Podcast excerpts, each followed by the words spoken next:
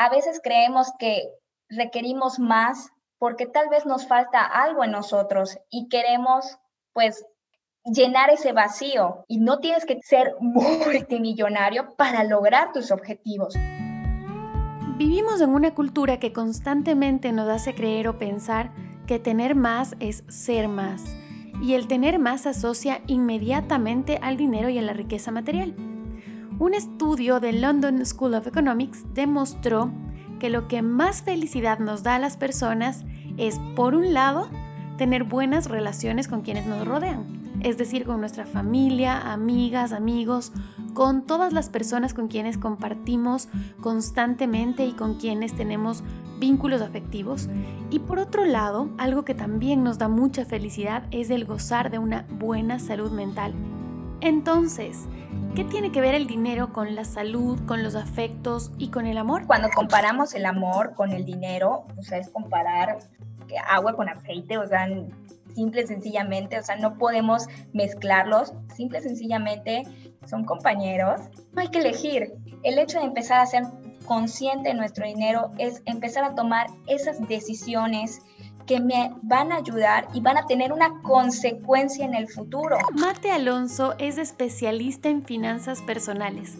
A partir de una experiencia propia de infidelidad financiera, como ella lo llama, el manejo de sus finanzas vio un giro y con él mejoraron sus relaciones familiares y sobre todo su estado de ánimo. ¿Por qué?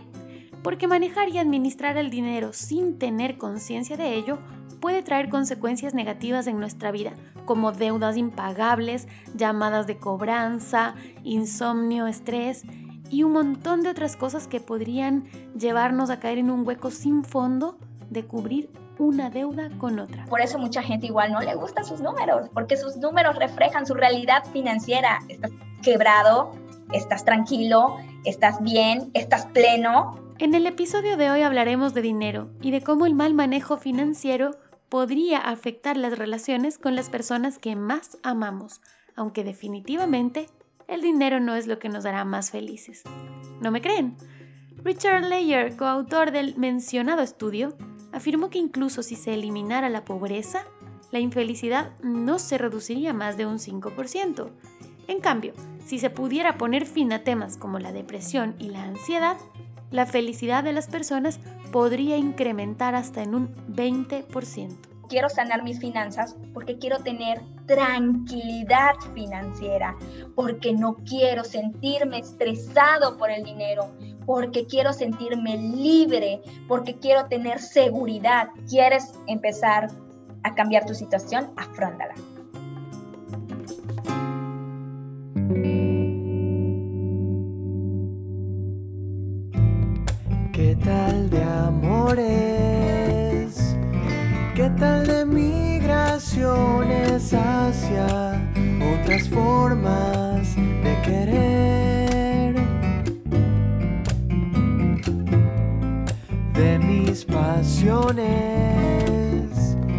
Conservo las canciones que me hacen siempre ver cómo es.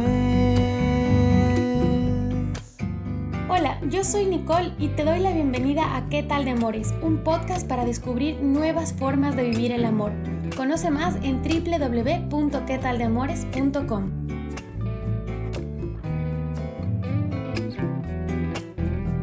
Y puede ser que mis amores no sean lo que el mundo espera cuando grito fuerte que me quiero.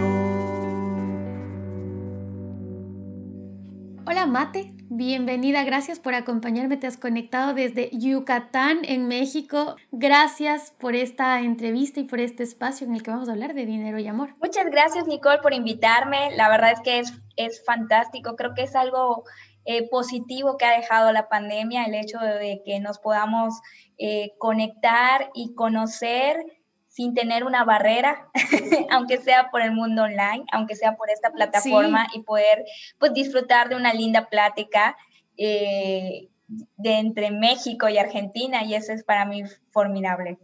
Imagínate cuánta distancia tenemos física, pero estamos aquí conectadas y justo lo que dices, nos hemos encontrado a través de redes sociales porque tú eres especialista en el tema de finanzas personales y a mí me parece que el dinero y el amor tienen una relación muy estrecha que es bueno hablar y me, me encantaría que me encanta abordar este tema hoy contigo.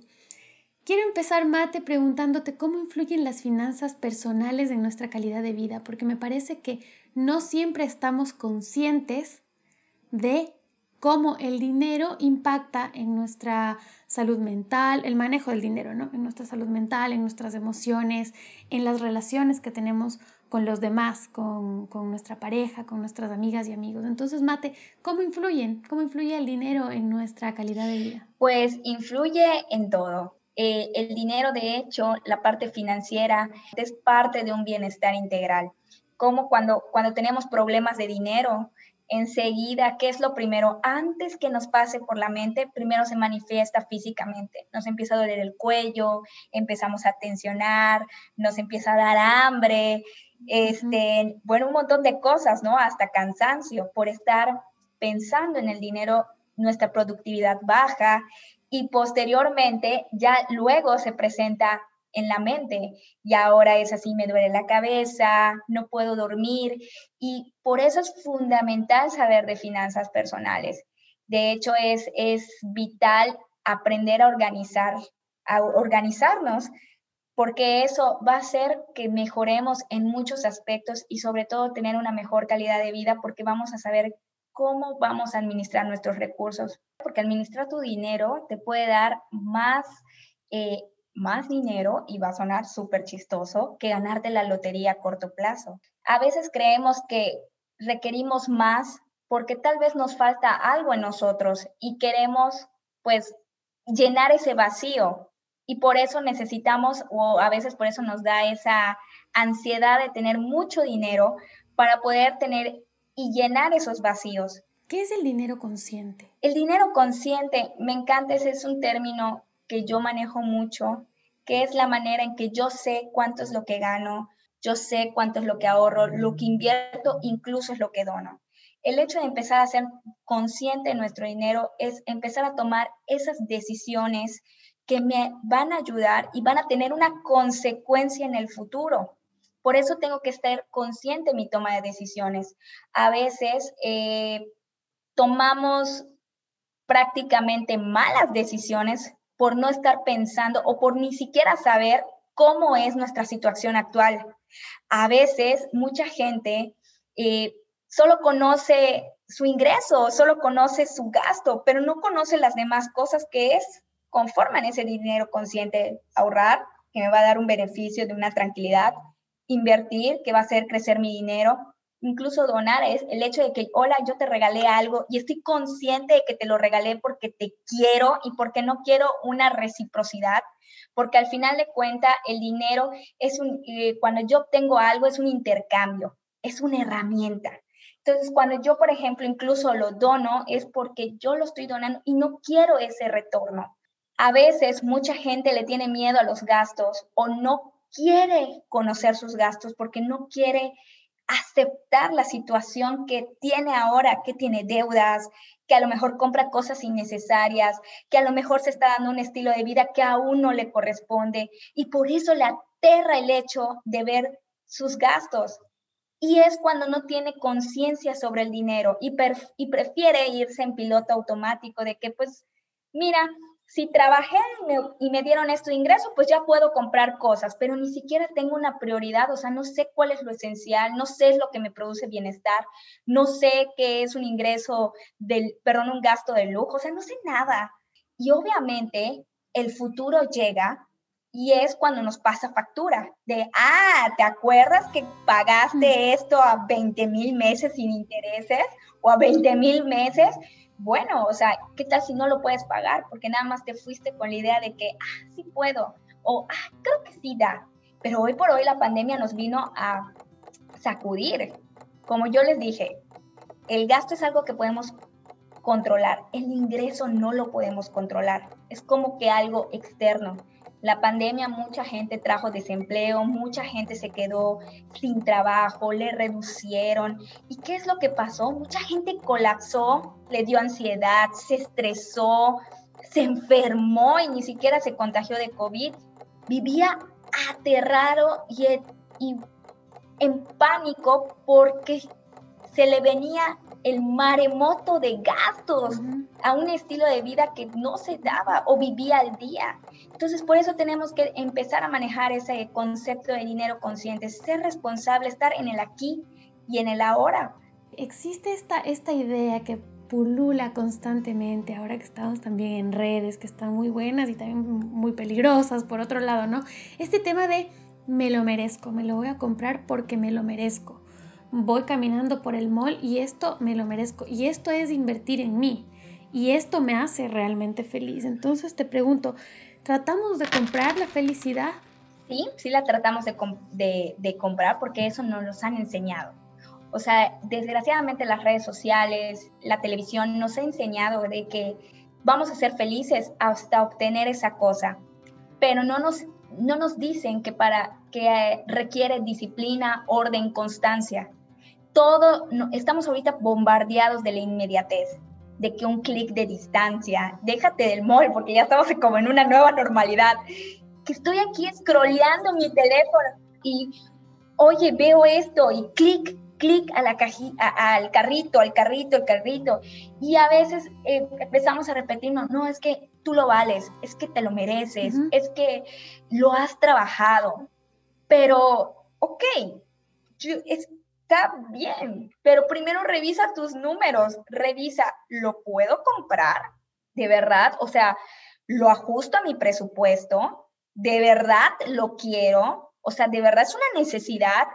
¿Lo quiero porque es un capricho o simple y sencillamente es un gusto? Entonces, por eso mucha gente igual no le gusta sus números, porque sus números reflejan su realidad financiera. Estás quebrado, estás tranquilo, estás bien, estás pleno, a revisarlo nos vamos a dar cuenta, entonces no lo queremos ver. Mate, hay un terreno un poco pantanoso en las relaciones de pareja cuando hay que hablar de dinero, ¿no? Es un terreno un poco desconocido y no solo en las relaciones de pareja. ¿Cómo incide el dinero en nuestras relaciones personales? Wow, es un tema muy interesante porque como tú lo has dicho, es un tema tabú nos cuesta hablar de dinero, para mucha gente nos han mostrado que es de mala educación, que es inapropiado, que y más con la pareja porque sentimos que es algo como que voy a manchar mi, mis emociones, lo que siento por él, lo estoy manchando, es impuro. Imagínense si voy a hablar de dinero. Al final de cuentas, si vas a compartir la vida con alguien, obviamente eh, tienen que estar en una misma sintonía. Y estoy hablando de una sintonía, no es que ganen lo mismo, no, sino que sepan qué es lo que entiende cada, cada uno con respecto al dinero. Porque el hecho de que estemos compartiendo la vida juntos no significa que vamos a perder nuestra individualidad. Cada quien es un individuo y cuando nos unimos es porque tenemos algo en común. Y el tema de dinero tiene que ver porque, como lo vuelvo a mencionar, es una herramienta cómo nos vemos. Al final de cuentas, es como hacer equipo. De hecho, es hacer equipo. Es hacer equipo. ¿Hacia dónde vamos? ¿Cuál es el objetivo? También tenemos que reconocer nuestros límites de, oye, esto es lo que quiero hacer, ok, perfecto, esto es lo que él quiere hacer, ok, perfecto, y esto es lo que vamos a hacer juntos. ¿Te parece? Sí o no, ¿no? También hay que decirlo de esa manera para que puedan caminar juntos y no recurrir a esa famosa infidelidad financiera que dicen todo el mundo, ¿no? De que cuando el amor, cuando el dinero entra a la puerta, ¿no? El amor sale, por, la, ventana. Ay, sí, yo nunca había escuchado esto de la infidelidad financiera. Cuéntame un poquito más. Bueno, pues la infidelidad financiera viene siendo eso de cuando no queremos hablar de con nuestra pareja los problemas familiares, de, perdón, los problemas de dinero. Como comentamos hace ratito, ¿qué es? Es parte del bienestar. Si yo fallo con, por el tema de dinero, es decir, tengo a lo mejor una deuda, que eso es parte de la infidelidad financiera, y no le comento a la otra persona, o a lo mejor lo pusiste de aval y él no se había dado cuenta, o ese tipo de cosas que incurren con el dinero, y no se lo comentas a la otra persona, es cuando se recurre a la infidelidad financiera. O sea, si tengo deudas es, oye, tengo una deuda. Manejar todo con más transparencia, ¿no? Sobre todo con nuestra pareja, con mucha más transparencia. Claro, porque tú lo elegiste.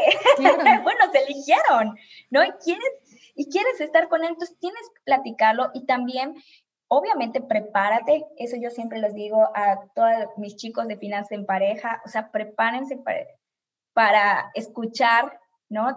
Lo que lo piensa, pero sin faltarse al respeto. O sea, obviamente va a haber el te lo dije, es que ya, ya pasó, ¿ok? Tienen que trabajar en el ahora. Y eso es parte también de del dinero consciente en el ahora. ¿Qué vas a hacer hoy? De hoy en adelante. Que va a repercutir en tu futuro. Entonces, eso eh, hay que cuidar mucho, eso de la infidelidad financiera. Esos eh, también me pasaba eh, que, por ejemplo, cuando yo compraba algo, me imagino que mi marido cuando escuche el podcast se va a reír, pero yo cuando compraba algo y a lo mejor sobraba dinero, ¿yo qué hacía? me compraba mis, mis cositas y cuando él bajaba, de terminar de bajar las compras, ahí me veías, ¿no? Como, como espía, metiéndome entre las bolsas del mandado mis, mis compritas que, que en ese momento, ahora sí podía ir al mall y ahí, ¿no? Entre, para que no lo vea, o sea, ¿por qué recurrir a eso? Al final de cuentas, sí, yo lo compré, sí es mío, sí tenía dinero, sí, y es más transparente. Ahora, te evitas muchos problemas. muchos. Relacionado a esto de la, de la, infidelidad financiera que me queda rondando en la cabeza porque de verdad que nunca lo había escuchado y es tal cual. Todas las consecuencias que puede traer la infidelidad financiera, hablando de parejas, pero digamos que yo aplico la infidelidad financiera a las relaciones con tus amigos también, a las relaciones con tu familia. ¿Por qué? Porque por salir de un hueco financiero, de un problema financiero, empiezas a tapar el hueco con otra cosa. Entonces puede que en el caso de pareja tú eh, no, no, no digas tengo esta deuda, tengo esta hipoteca o tengo lo que fuera, pero también eso te lleva a que a, bueno, voy a pedirle un poco de dinero a mi mejor amiga para suplir esto de por acá y tapo acá. O le voy a llamar a mi mamá y le voy a decir una mentira y que necesito dinero para meter esto. Entonces, el tema del dinero y las relaciones con la gente cercana es muy importante. ¿Has escuchado tú algún caso de estos? ¿Tienes algo para compartirnos? Porque creo que debemos eh, mirarlo también desde ahí. ¿Cómo? Si no lo manejo bien, puede perjudicar mis relaciones personales con las personas a las que más amo. Claro, o sea, totalmente. O sea, si te lo digo, por ejemplo, eh, eh, por experiencia, un caso podría ser el mío. O sea, yo antes de dedicarme a finanzas personales, y yo siempre lo digo, ¿cómo es que te gustó? Porque me enfrenté a la realidad que no quería. O sea, eso, por eso nos duele, ese es el primer paso. Yo cuando me casé, yo tenía una deuda obviamente jamás lo platiqué y yo traté de ocultar esa deuda lo más pronto posible porque yo creía que lo podía controlar. ¿Qué pasó? Me despiden, pierdo mi trabajo. Y ahora, ¿quién va? O sea, casi, casi todo el, la mitad de mi sueldo era para pagar esa deuda. Y ahorita que no lo tengo, y obviamente platicarlo, porque al final no me quedo de otra, como todo, ¿no? O sea, vuelves a ese círculo vicioso, yo les digo, esa carrera de la rata, que vuelves a buscar dinero y vuelves a prestar y vuelves a, o sea, yo ya me había enredado y dije, no, voy a tener que enfrentar mi realidad. ¿Y cómo es enfrentar la realidad a través de la comunicación?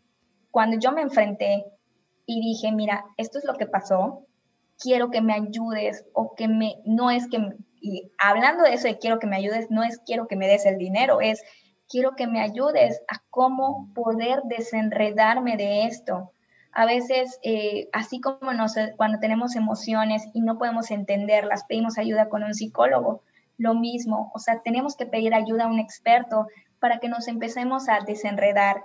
Y yo la verdad, en ese momento tuve la fortuna de que mi esposo es le encanta, es financiero y él me ayudó y es cuando me dijo, no, o sea, a todos nos pasa, qué bueno, agradezco que me, que me tengas comunicación, sí estaba molesto, estaba, obviamente no, no, estaba decepcionado, eh, porque le oculté mucho tiempo esa información, que si se lo hubiera dicho hubiera sido un poco más fácil y también él me ayudó. Ya estás enfrentando esa realidad que a muchos nos cuesta mucho trabajo decir, sí, estoy quebrado. Nos da mucho trabajo decirlo, pero mientras más pronto es mejor, porque a lo mejor puede ser que caigas en otro pozo más profundo. Yo doy gracias a que caí en un bache que a lo mejor tenía piso, pero he visto más gente en las asesorías y en las consultorías que se caen y se terminan cayendo más. Entonces, ¿quieres empezar a cambiar tu situación? Afróntala. Es como en tantas cosas a nivel emocional que mientras no las reconozcamos, va a ser imposible que las tratemos, ¿no? Cuando caemos en ese pozo sin fondo tan complejo, a veces tan tentador, ¿cómo podemos empezar a salir? Pues empezar a salir es muy fácil. Es de verdad decir, quiero salir. Y sí va a doler, y sí va a llevar tiempo, y no hay ni una varita mágica como de Harry Potter, déjenme decirlos. O sea, creo que eso es lo que pasa con el ser humano, quiere todo rápido, pero pues si te endeuda, obvio, endeudarte es algo rápido y pagar duele, porque como no recuerdas para qué lo compraste o por qué lo hiciste, pues obviamente te pesa y te incomoda pagar. Por eso no lo quieres hacer. Por eso las deudas son complicadas de, de atacar, porque ya no recuerdas qué, qué, qué es esa suma total de deudas, en qué se fue, qué compré, ¿Por qué? Porque estamos en un estado inconsciente en piloto automático y por eso es muy difícil y, y, cuando te das cuenta es como que te, te vaya, te, te quitan esa venda de los ojos y dices, ¿qué? ¿Todo esto pasó? ¿En qué momento? Ahora, sí, Mate, ¿se puede tener una buena relación con el dinero y tener poco dinero? Sí, claro que sí. O sea, no, no es el número, es la calidad de vida. Entonces, cuando tú sabes bien tu calidad, o sea, el dinero es una herramienta que te va a ayudar, obviamente, a lograr tus objetivos, a lograr tus sueños. Y no tienes que tener ser multimillonario para lograr tus objetivos. ¿Cuáles son esos beneficios emocionales de manejar bien el dinero? Porque materiales Creo que lo sabemos, aunque igual estaría bueno hacer un recuento. O sea, obviamente materiales, estar preparado para una emergencia, tener tus ahorros, poder luego cumplir un sueño, comprarte tu casa, comprarte un auto, hacer un viaje, eh, comprarte una blusa que te gustó, ayudar a alguien que necesita, eh, darte un gustito. Todas esas cosas, por supuesto, te da el dinero, ¿no?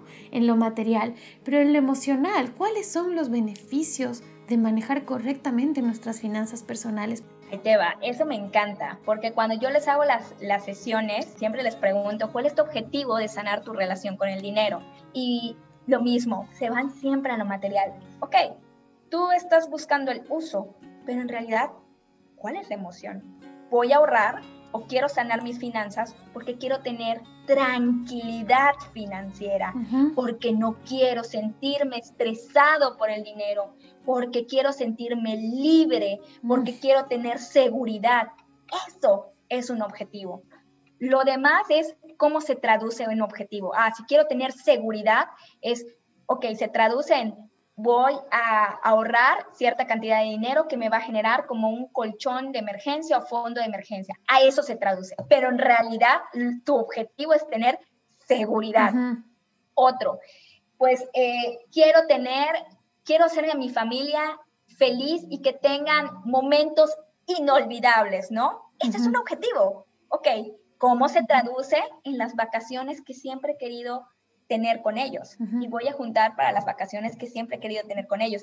Eso se traduce, o sea, la emoción, ¿cómo traduces en una emoción? Pues a través de un objetivo financiero, pero en realidad tus objetivos son mucho más emocionales y por eso el dinero sí tiene una, tiene una relación con las emociones, porque al final el dinero es la traducción material, porque estamos en un mundo material, nada más. Y es diferente cuando una persona junta para el viaje, se va, regresa sin deudas a una persona que se fue endeudada y con más deudas, es muy incómodo. Hablando de dinero y amor, que es este, este episodio dedicado a eso, ¿dónde confluyen el dinero y el amor? ¿Son contrarios? ¿Son contrapuestos? A veces parece que son contrapuestos, pero en realidad no son enemigos. No son enemigos. Este, sí, cuando comparamos el amor con el dinero, o sea, es comparar agua con aceite, o sea, simple sencillamente, o sea, no podemos mezclarlos, simple sencillamente son compañeros. No hay que elegir. No hay que elegir. Mate, así muy rápido. Ahora, cuéntame por favor, o dame por favor tres tips para manejar nuestras finanzas de forma sana. Ok, lo primero que tenemos que hacer es, y eso va para todos, independientemente si estás mal o estás bien, ¿cuál es tu situación actual?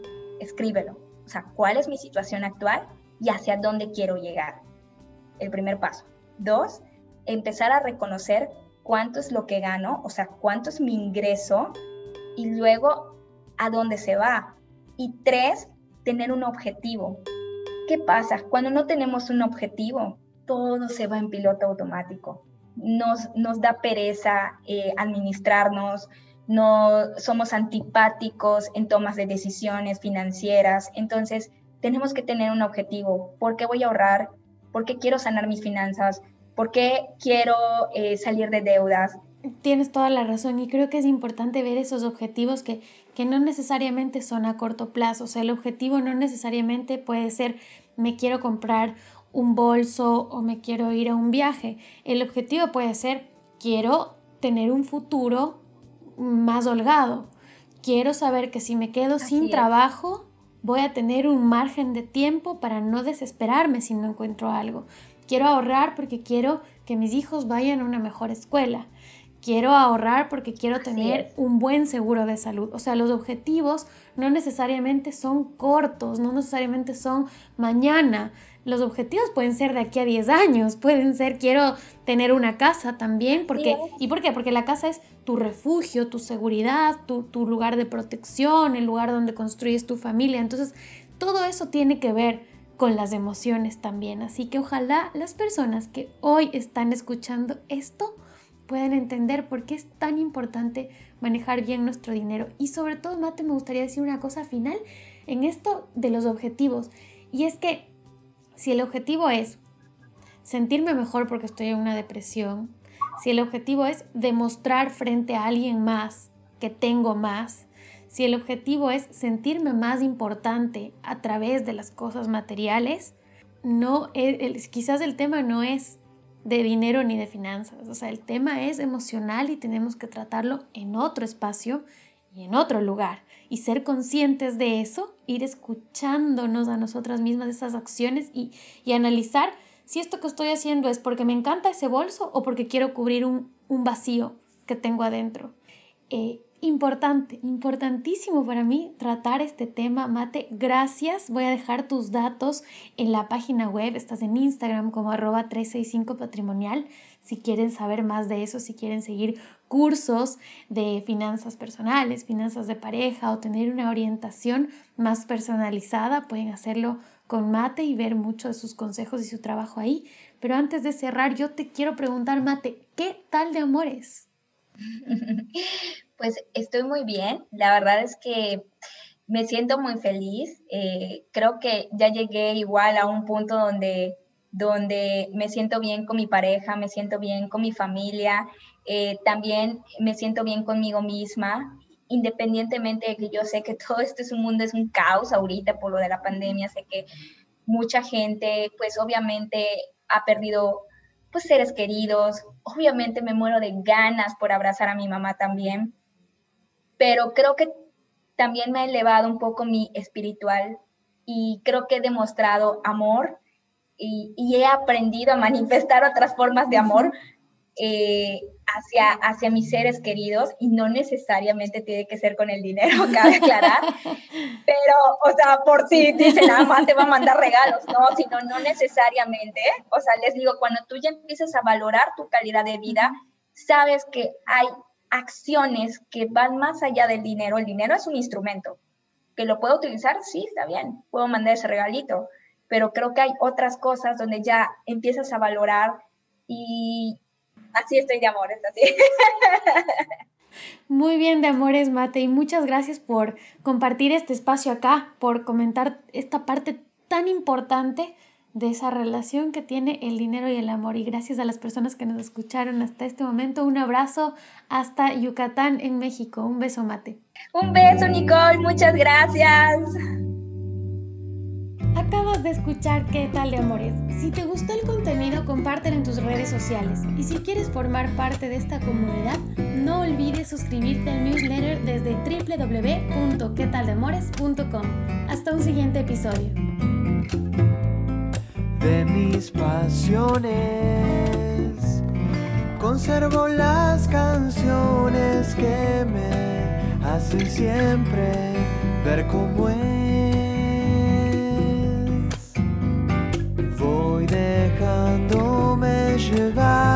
Por los impulsos del amor. Voy dejándome encontrar en las historias puede ser que mis amores no sean lo que el mundo espera. Cuando grito fuerte que me quiero.